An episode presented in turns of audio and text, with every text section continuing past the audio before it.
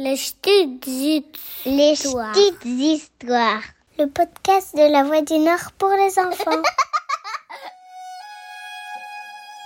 Bienvenue au royaume des contes et des légendes fascinantes du Nord-Pas-de-Calais. Dans ce podcast, on t'emmène sur les traces de ces mystères et de ces mythes qui vivent encore dans nos villages et qui nous ensorcellent. Je m'appelle Elodie et je vais te raconter l'histoire de la mère de Flynn Lérache, ou plutôt l'histoire du château maudit.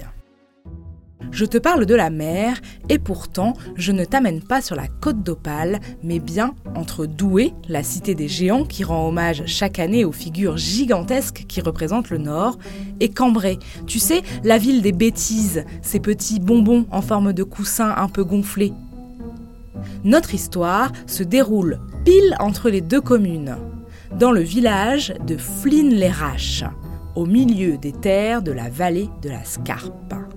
C'est là-bas que se trouve la mer de Flynn. C'est en fait un grand étang, tout en rond, comme tracé par un compas, et qui s'étend sur une surface de 3 hectares, soit environ 3 grands terrains de foot. Il est interdit de s'y baigner, mais si on devait plonger au fond, on arriverait 20 mètres plus bas, comme si on avait descendu un immeuble de 5 étages. Mais aujourd'hui, personne ne sait comment cet étang est apparu ici. La légende raconte qu'il y avait autrefois un grand et magnifique château à cet endroit. Mais gare à celui qui approchait car à l'intérieur vivait un seigneur pas franchement commode. Seul dans son château, l'homme cruel prenait plaisir à humilier tous ses visiteurs.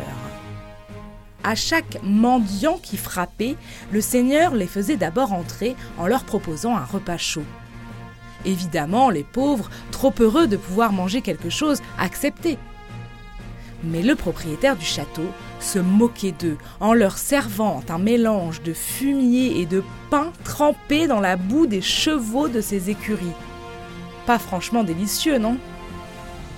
C'est comme ça qu'un jour, au début de l'an 1000, un paysan, prénommé Jost, et sa famille se présentent devant ce château. Touché par la famine, il pense que le Seigneur va les aider et frappe donc à la porte du manoir en demandant à manger. Après tout, les seigneurs sont plutôt réputés pour ne pas laisser le peuple mourir de faim. Mais encore une fois, l'habitant du château n'a fait preuve d'aucune gentillesse. Et il se murmure même qu'en plus de leur avoir servi une nourriture infâme, il aurait versé un tonneau de purin sur la tête de Jost. Dépité et triste, le paysan a alors mis sa famille à l'abri dans une grange située juste à côté du château. Et c'est là-bas qu'il a rencontré des dizaines de personnes ayant subi le même sort que lui. Tous ensemble, évidemment, ils veulent se venger du Seigneur.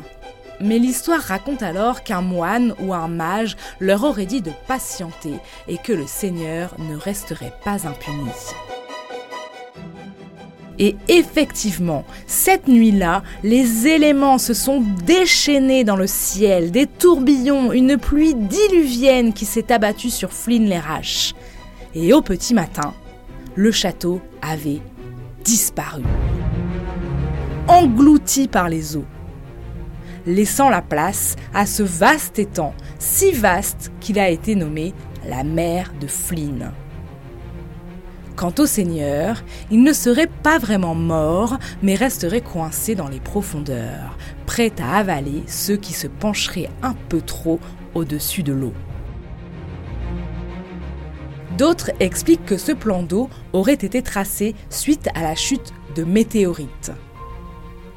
À toi de savoir la légende que tu préfères. Mais une chose est sûre, le site de Flynn-les-Raches est connu depuis l'Antiquité des enfants ont effectivement retrouvé 400 pièces de monnaie datant de l'Empire romain sur ces berges.